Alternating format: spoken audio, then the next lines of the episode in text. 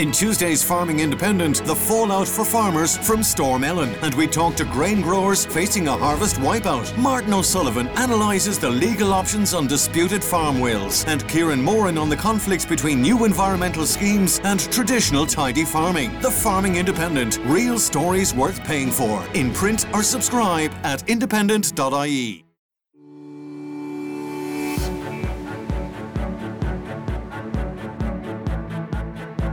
Hola, soy Wendy Rosillo. Soy periodista desde 1994. He trabajado en prensa, radio, pero más que nada he ejercido mi profesión en televisión. Soy guayaquileña, tengo 43 años, tres hijos, tengo un chihuahua, deudas como todos y la necesidad de trabajar. Amo el café y tomarme un buen trago tanto como viajar. Soy Yogi. Hoy estoy aquí frente a ustedes para poner a su disposición un espacio muy especial y lo es para mí porque nace del dolor que viví en una etapa de mi vida, cuando perdí muchas cosas que eran importantes y sobre todo me perdí a mí misma. 12 años han pasado desde que inició mi reinvención y aunque todo parezca igual, ya nada lo es. Pero gracias a eso que viví, inició sin saberlo mi mejor trabajo personal y profesional que tuvo inicio pero que no tiene fin, pues sigo aprendiendo, sigo descubriendo gente maravillosa y sigo avanzando, porque una vez que empiezas en este camino, la información solo sigue llegando y ampliándose, hasta hacerte reconocer que el saber mucho sigue siendo poco y que todo sumará para seguir fortaleciéndote, para que seas feliz, tengas paz y puedas trascender. Esto no es un espacio motivacional, es un espacio informativo donde encontrarás varias herramientas que existen en el mundo para trabajar en ti. Créanme, no hay una sola verdad. Respuestas hay muchas, opciones de caminos también.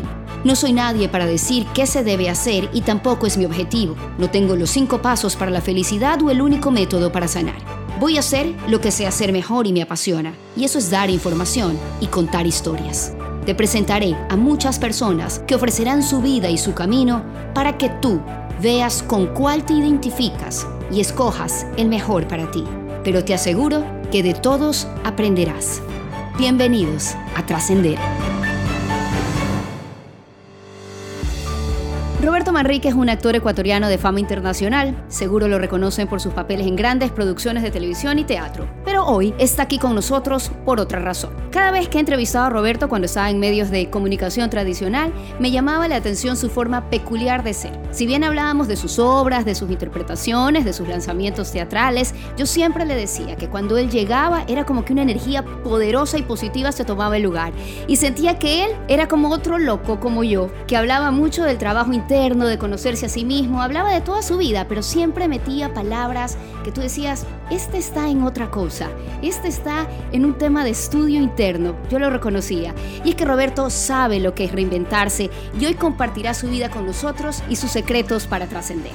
Bienvenido Roberto, gracias por estar aquí. Gracias a ti Wendy, qué alegría, qué alegría ver esto materializado, que uno de esos encuentros en efecto en la radio, en donde ese intercambio de energía eh, que describes era mutuo, porque, porque sin duda yo recibía lo mismo de ti, me contaste que este era un sueño, que me encanta ahora haber ya convertido en una realidad. Gracias, Roberto querido. Y bueno, como bien sabes, este camino del autoconocimiento empieza frecuentemente luego de tener una experiencia a veces dolorosa en nuestras vidas. Nos pasa a muchos, que a veces incluso nos cuesta reconocer. ¿Tú pudieras, Roberto, compartir con nosotros cuál fue la tuya, cuál fue esa mochila que cargaste por tanto tiempo antes de que pudieras hacerte cargo de ella? Sí, hubo un momento a los veintipocos en que estaba bastante desconectado de mí, bastante confundido sobre cuál era mi camino y esto lo notaba de distintas maneras, como yo era un publicista con una agencia de publicidad y esto no me llenaba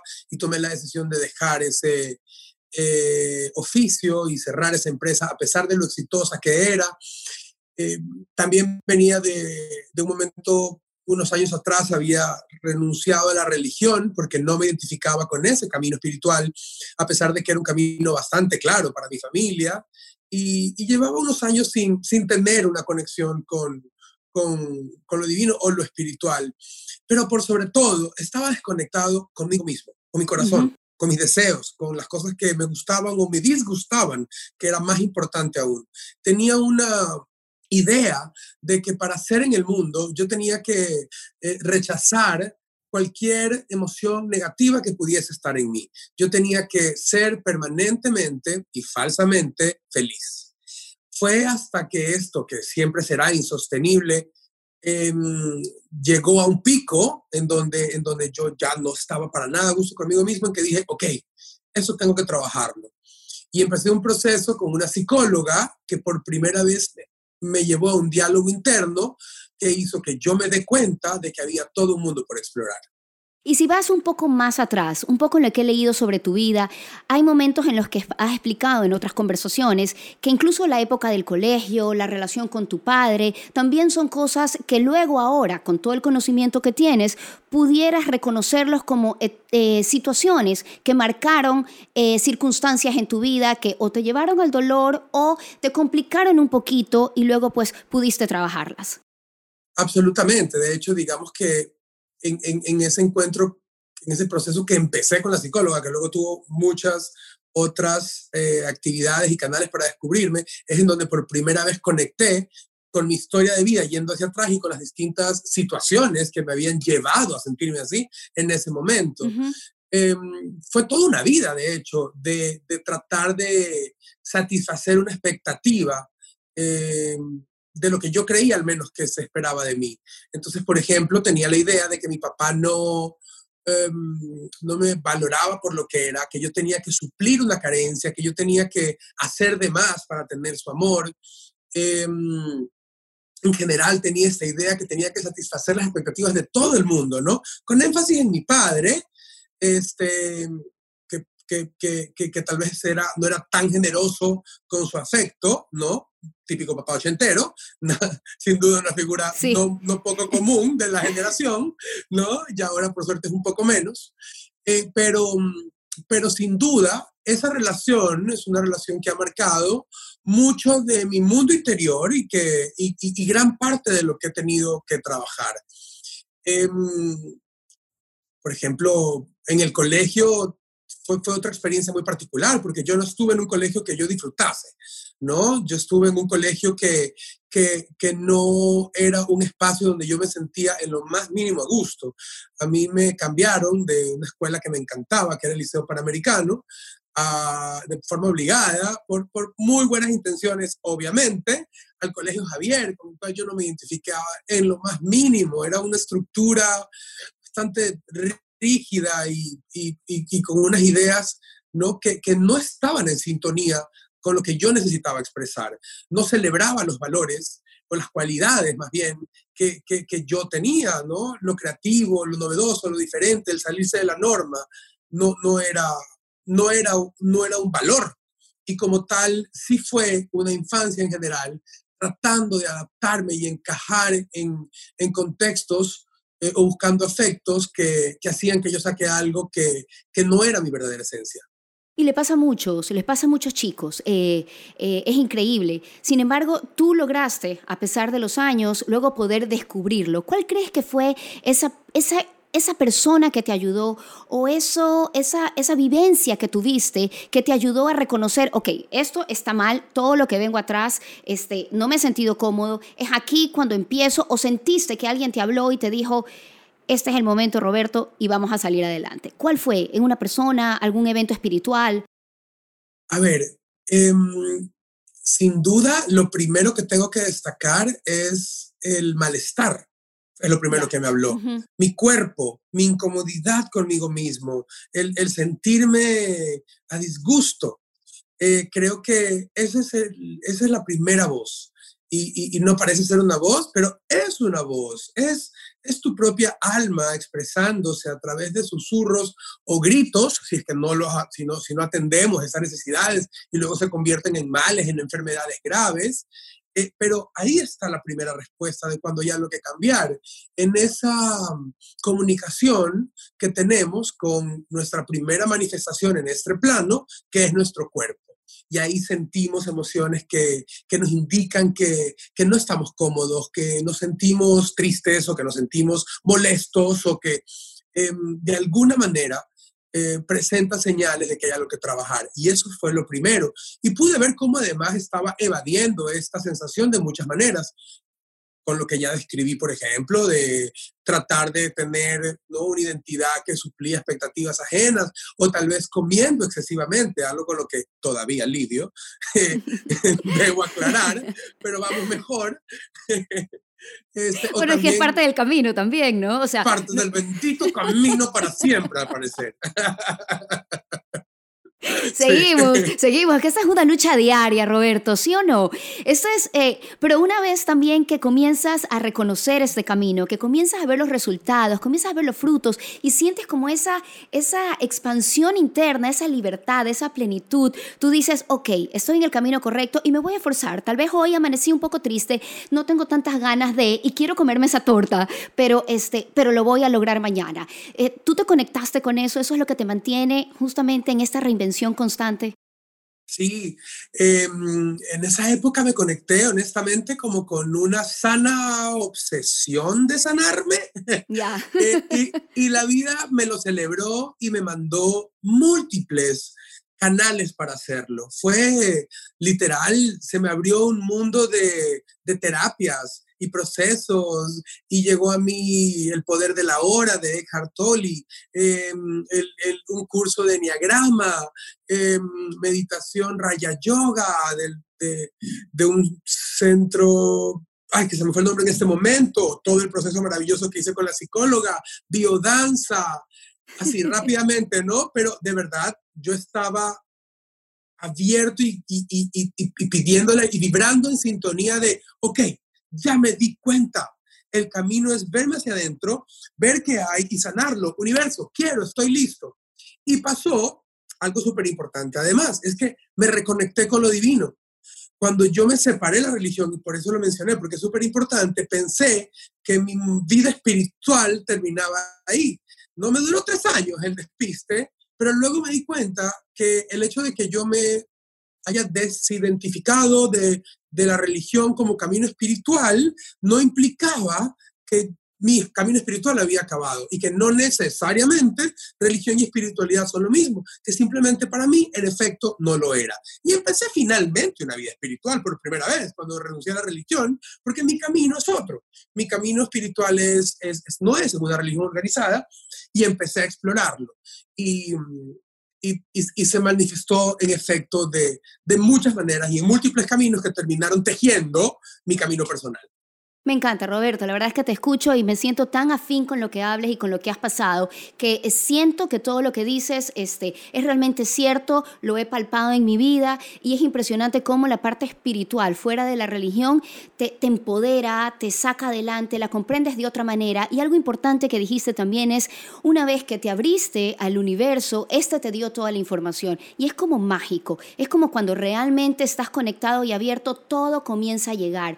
Y algo que me llamó la atención, también eh, eh, de tu vida es que, así como ya lo mencionaste, has hecho algunas terapias, pero una en particular, bueno, dos, que ya hablaremos más adelante de la segunda, pero la primera que me llamó la atención es esta de Enneagrama de la personalidad.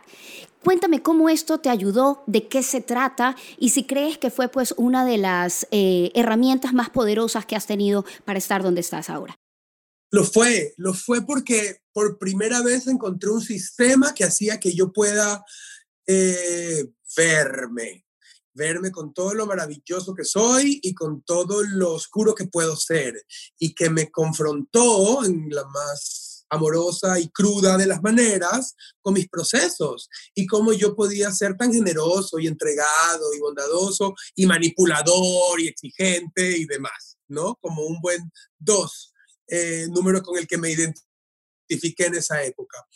Em, pero no fue solo ese el gran regalo que me dejó el Enneagrama. Cuéntanos entonces. Me dejó otra cosa chiquita, chiquita, chiquita que es enorme. Porque de verdad identificar mi número fue gigantesco. Pero también fue la primera vez que se sembró en mi mente que había un espacio entre los pensamientos. Y que en ese espacio, literal, de un micro, micro, microsegundo, en donde un pensamiento termina y otro comienza, yo puedo colarme y conectar con lo divino. Ese microsegundo. Y quien la medida en que yo me conecte con lo divino, un microsegundo y un microsegundo y un microsegundo a lo largo del día, ese, ese espacio y esa conexión se va a ir expandiendo. Y eso fue yo no podía creer, era literal tener como una herramienta para, para conectar con Dios tan simple como colarte entre sus pensamientos, súper poderoso. Y, y, eso me llevó a querer saber más sobre la meditación y fueron años después, hasta que finalmente realmente me, me, adentré un poco más en la meditación, pero fue muy poderoso darme que, cuenta de que eh, existía ese espacio. Voy a leer lo que es el número dos, para que la gente sepa a qué te refieres. En busca de cariño, realiza acciones pensadas en que cuanto más haga, más le van a querer. No sabe quererse a sí mismo buscando solamente el cariño de los demás. Basa su felicidad en el cariño que reciba de otras personas, por lo que debería empezar a quererse un poco más. Bellísimo, Roberto. Y si te cuento una cosa súper particular que me pasó, a los treinta y pico me reidentifiqué con un siete. A ver, déjame no ver. No pasa muy frecuentemente, pero ajá, me di cuenta estudiando a Peter Pan. Estudiando a Peter Pan, los personajes. Para tu personaje, para mí, claro. Así es, así es. Eh, antes de que lo leas, te doy el contexto y es que un camino para crear los personajes es de, eh, darse cuenta de qué números son en el diagrama y eso ya te da una comprensión como multidimensional de, cómo actúan. Y cuando me doy y releo el 7 en esta nueva etapa de mi vida, me doy cuenta de que si bien soy un 2, no, tengo más de 7. ¿Lo leo? Dale. El entusiasta. Es una persona que le encanta hacer numerosas cosas para estar entretenido y no pensar en problemas. Suelen ser alegres y carismáticos. Ese eres tú. bueno, sí. Y, bueno, qué bueno que no llegaste a la parte de los excesos. Creo que no lo tengo. ok, sí. Sí, para nosotros también es como que nunca hay límite, este, menos no es más, siempre, no, nuestro, cada uno tiene su pecado. Este, ay, no me acuerdo del 2, pero el del 7 es la gula. Ya. Sí, eh, ajá. Bueno, y el, y el no puedes estar quieto, de alguna manera también lo has transformado en algo positivo. Y eres una persona de servicio. Eh, te hemos visto ayudar pues en el terremoto de Manabí, luego pues en esta pasión que tienes por reconectar con la tierra y hacer y llevar ese mensaje al resto para que pues juntos se trabaje por un mejor planeta. Eso yo veo mucho en ti servicio. Y, es interesante porque si bien eh, dentro de todo lo que has descubierto de ti, descubres el querer que el otro te quiera, es impresionante cómo tú das tanto a través del servicio. ¿No te parece que juega ahí algo interesante en tu personalidad? Das muchísimo amor. Sí, para mí es muy importante eh, como parte de mi fórmula de vida el sentir que aporto, el sentir que tengo un propósito y que ese propósito tiene que ver con eh, el valor que agrego a la vida de alguien más en el camino eh, he ido dándome cuenta que, que resueno con eso. Siempre ha estado presente, desde niño esa esencia, digamos, se manifestaba en distintas actividades, viendo hacia atrás era muy claro que, que lo disfrutaba, que me, ¿no? Creaba clubs sociales cuando tenía 12 años, ¿no? De amigos para que íbamos a, em, y, logramos becar a un niño, y, y, y sí es cierto había como una, una tendencia innata en disfrutar ese tipo de actividades. Eso ha ido mutando en mi vida y, y encontrando su espacio y su forma y, su, y, su, y nuevas dimensiones y nuevas prioridades. Y, y hoy en día es de las actividades que más me llenan y por ende algo a lo que le dedico una buena cantidad de mi energía. La verdad es que este, se nota, das muchísimo y eso también pues creo que ahí en el momento en el que comienzas a dar, comienzas a recibir todo eso que en algún momento necesitabas que te hacía falta, solamente que ahora lo recibes sin ya necesitarlo, simplemente el universo te lo da y eso es lo, lo maravilloso de haberlo trabajado y reconocido. Otra de las terapias que ahora este, estás incluso promocionando en tu proyecto Reinvención 2020 que también te felicito que finalmente haya salido a la luz. Mutados, nuestros proyectos mutados, pero están ahí. Reinventados. Y me encanta porque habla justamente de esas herramientas, un poco lo que yo también pretendo hacer en este espacio, porque hay muchas, ¿no? Y tú ya lo has dicho, y intentaste muchísimas. Y eso es lo enriquecedor de este camino, porque comienzas a darte cuenta que todo funciona. Y el que no funciona, pues los descartas. Y si no, pues vas formando un poquito, un poquito de cada uno y te vas reinventando o rearmándote. Y este que propone tú es esta técnica terapéutica que se llama diálogo de voces y yo creo que vas a llegar a muchísimas personas con esto de aquí porque realmente todos sentimos esas voces que nos hablan adentro y decimos, por favor, ya cállate en algún momento, pero ahí están. Y no importa si eres espiritual, no importa si eres de ciencia, no importa si eres religioso, la voz siempre está. Cuéntanos sobre esto. Sí, el diálogo de voces llegó a mi vida hace algunos años trabajando con un coach de vida y, y la verdad es que ha sido tremendamente provechoso para detectar y y, y, trabajar o aminorar aspectos eh, interiores que no me permitían tener los resultados que quería o tener la tranquilidad que quería mientras, mientras buscaba lograr mis objetivos.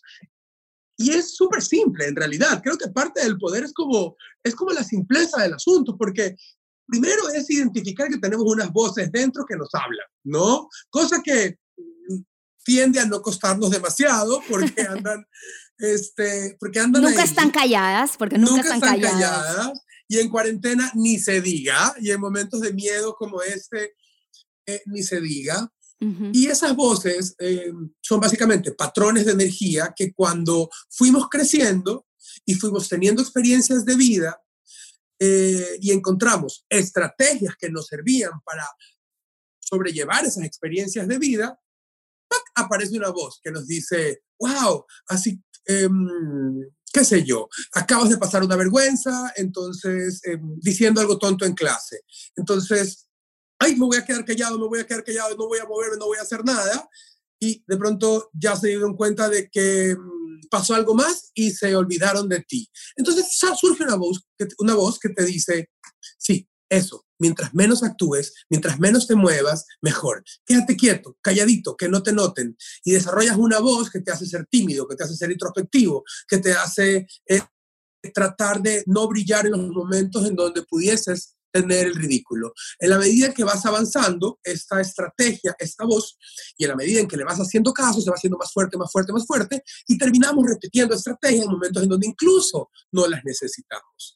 Darnos cuenta de estas voces, tener una relación con ellas, decirles gracias, sé que estabas tratando de que yo no me sienta mal pasando vergüenza, pero no tienes que hablar en todos los momentos. Y hay momentos en donde sé que decir que estoy bien, ¿no? Por poner un ejemplo, en donde puedo brillar si no te escucho a ti y es lo que me voy a poder permitir eh, ahora. Y de verdad puede cambiar nuestro comportamiento y cómo reaccionamos y cómo nos eh, sentimos con respecto a nosotros mismos. Y nos conecta mucho con los pensamientos, ¿no? Porque esa voz es la que nos lleva a pensar de una u otra manera y por ende a reaccionar. Entonces vivimos a veces en situaciones que no queremos vivir, pero todo estuvo en nuestra cabeza. Y cuando tienes ese reconocimiento y esa observación sobre lo que está pasando allí dentro, puedes controlarlo. Porque no controlas nada afuera, Roberto. Realmente lo único que puedes controlar es lo que está pasando dentro de ti. ¿Eso lo has descubierto también? Y nunca es nunca, además, o sea, no es como que, mm, sí, la verdad es que afuera es un poquito difícil de controlar las cosas, nunca, no, no, no, nada se puede controlar, todo puede cambiar en un segundo. Y el momento en el cual somos conscientes de ello, contrario a lo que pudiese parecer, porque da mucho miedo la idea, ¿no? Inicial, pero es liberador, porque al darnos cuenta de que realmente no existe el control soltarlo nos quita un peso de los hombros. La idea de que tenemos que mantener las estructuras que hemos creado eh, sólidas y firmes y, eh, es agotadora. La medida en que soltemos esta intención eh, imposible de controlarla y que, como tú bien dices, Wendy, asumamos lo único en lo que podemos trabajar, que es dentro de nosotros, tendremos una, o estaremos más alineados con la realidad del universo y, y, y, y, por ende seremos más felices, porque vamos a vivir menos frustraciones de todo aquello que cambia eh, por encima de nuestro control. ¿Por qué crees que ha sido tan complicado que seamos educados en ver hacia adentro. ¿Por qué crees que es tan complicado que, eh, así como estudiamos para matemáticas, para ser actor en tu caso, periodista en el mío, doctor, ingeniero, ¿por qué nadie nos enseña a estudiar sobre nosotros, sobre nuestro pensamiento, sobre nuestro comportamiento, sobre las estructuras de lo que hablas, sobre ese control interno, sobre el poder llegar a una paz a través de nuestro trabajo? ¿Por qué crees que nuestra sociedad no hace ese trabajo? Con frecuencia escucho que el motivo es que es demasiado empoderador, sería la palabra, que si es que todos los individuos fuésemos hacia adentro y, y, realmente tuviésemos esa capacidad de ver lo libres que somos, no pudiésemos ser tan manipulados como en efecto somos. Entonces, esa es una posible respuesta. Otra posible respuesta un poco menos teoría de conspiración, ¿no? que, eso, no quiere decir que esta no sea cierta. Correcto. Pues, sí. Eh. y te cuento un secreto que también he escuchado, así que... Ok, claro, claro, exacto, exacto. Eh, pero lo otro es que, es que esta realidad que vemos y que, y que de los sentidos, ¿no? Es muy convincente. Y, y, y, parecería que todo esto que pasa afuera es lo más importante, es la realidad, esto de los logros, esto de, de, de, de, tener, de que somos en la medida en que tengamos o que hagamos y no que seamos, también es, es convincente, ¿no? O sea, requiere individuos con una visión poco rayos X, digamos, ¿verdad? Que, que tenemos, solo que nos hemos olvidado que tenemos, para identificar que esta realidad material del mundo no es la realidad, ¿no? Entonces, en una versión un poco menos seria de conspiración, es posible que, que todos los sistemas, los profesores, las empresas, ¿no? hayamos creído que esta es la idea y por ende nos ponemos de acuerdo, perdón, que este es el mundo y que por ende este mundo de vivir hacia afuera es lo que hay que replicar y es lo que nos tenemos que enseñar unos a otros y en las escuelas y a nuestros hijos. Creo que se nos está regalando ya la capacidad de ver por encima, se nos está, em, eh, el modo rayos X se nos está activando un poquito y de pronto es como que ya empezamos a decir, no, pues no, no, no, esto no es todo, esto no es todo y empezamos a despertar como individuos y como sociedad. A veces no crees que puede ser el miedo eh, justamente de ver hacia adentro y de poder enfrentarte con esa mochila o con esa situación dolorosa, con ese personaje, con esa eh, situación de extremo dolor que al final te llevó a, a, un momento muy oscuro de tu vida y que tratas de tapar. Tal vez el miedo a vernos y ver realmente quién somos y no lo que aparentamos ser, tal vez no sea también un detonante para no querer trabajar en nosotros. Sí, absolutamente. Y lo loco, creo, es que el miedo tiene el mismo potencial para llevarnos hacia afuera y querer evadir como para llevarnos hacia adentro. Como, como tú empezabas esta conversación, lo increíble es que ahí, ahí radica todo, ¿no? Ese mismo miedo es lo que, eh, eh, eh, con la fuerza del péndulo que te va a llevar a evadir y decir, no, yo voy a hacer una vida muy segura aquí afuera, pues con esa misma fuerza vas a regresar a, a tener que verte hacia adentro más temprano, más joven, más viejo o en tu próxima vida. Y para las personas que nos están escuchando y un poco ya ir concluyendo la conversación maravillosa, Roberto, que nos has permitido tener hoy en Trascender, es ¿qué es lo más gratificante de haber podido vencer ese miedo, trabajar en ti, ver, descubrir todo lo que ya hemos hablado en tu caso y que todos los tenemos, porque aquí no hay un solo ser humano que no tenga algo en qué trabajar y que, como decíamos, hay que seguirlo trabajando hasta que nos vayamos de este plano. En todo caso, ¿qué es lo más gratificante que tú puedas conversar ahora, contarnos y que el que te esté escuchando diga, ok, prefiero enfrentar el miedo, pero no perderme ese momento de plenitud que cuenta Roberto? Algo tan simple como estar a gusto conmigo, que además en un momento como, como este que estamos viviendo, creo que agarra una relevancia particular, porque esta cuarentena ha puesto a prueba qué tan a gusto estamos con nosotros, qué tan a gusto estamos con las personas que la vida nos ha dado como familia o con aquellas que hemos elegido como familia. Y, en la medida en que estemos en paz con nosotros y con esos em, individuos, em, creo que se refleja lo en paz que estamos en el corazón. Y, esa paz se consigue a través del trabajo. Y además es la única persona que sí o sí te va a acompañar toda tu vida. Si no haces un trabajo para hacer las paces contigo mismo, para no entender qué está pasando allá adentro, para estar a gusto, tranquilo, ni siquiera hablamos de iluminación, de, ¿no? de trascender, de dejar de encarnar, si quieres la reencarnación, lo que sea. No, no, no, no, no, no, no.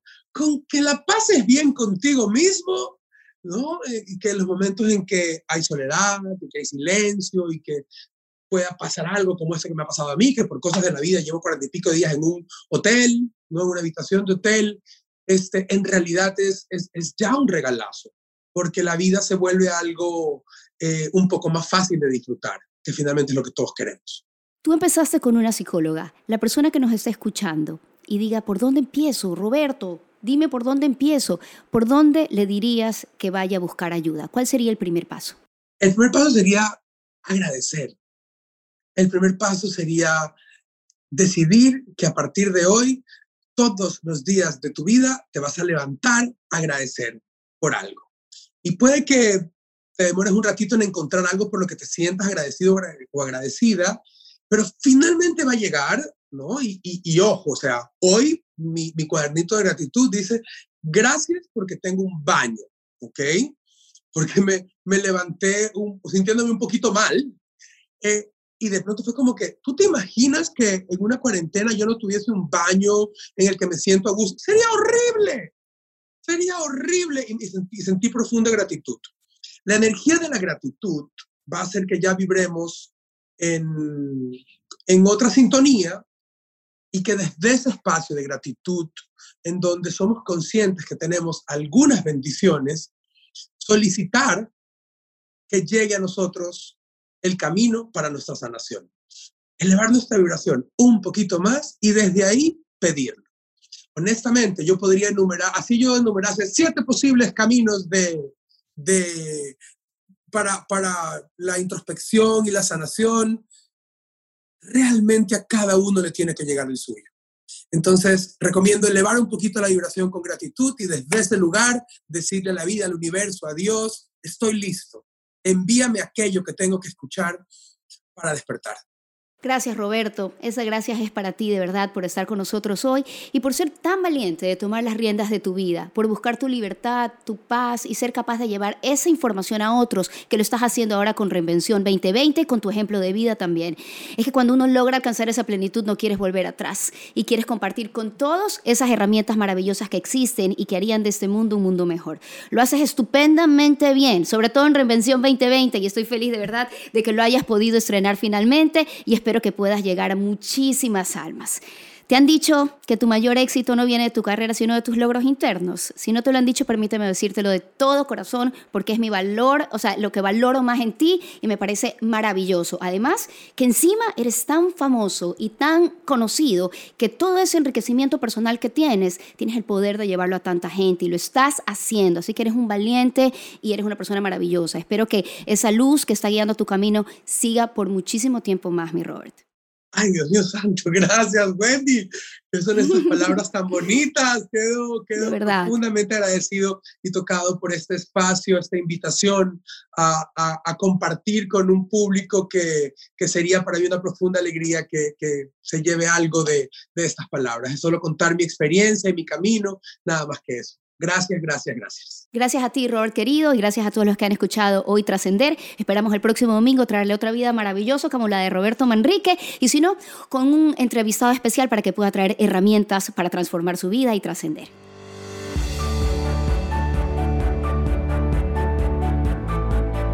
Este espacio es para ti, así que escríbeme a trascender con gmail.com o a mis redes en Facebook e Instagram arroba trascender con Wendy Rosillo. Dime qué información te interesa conocer para trabajar en ti o qué técnica te gustaría practicar y busco cómo ayudarte.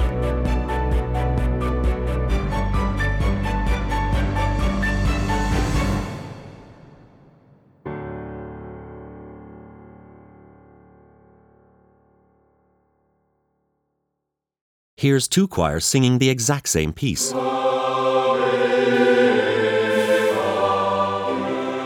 And.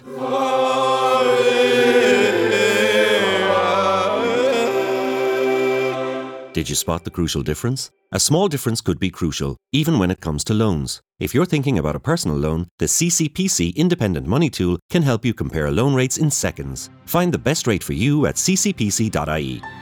From the Competition and Consumer Protection Commission.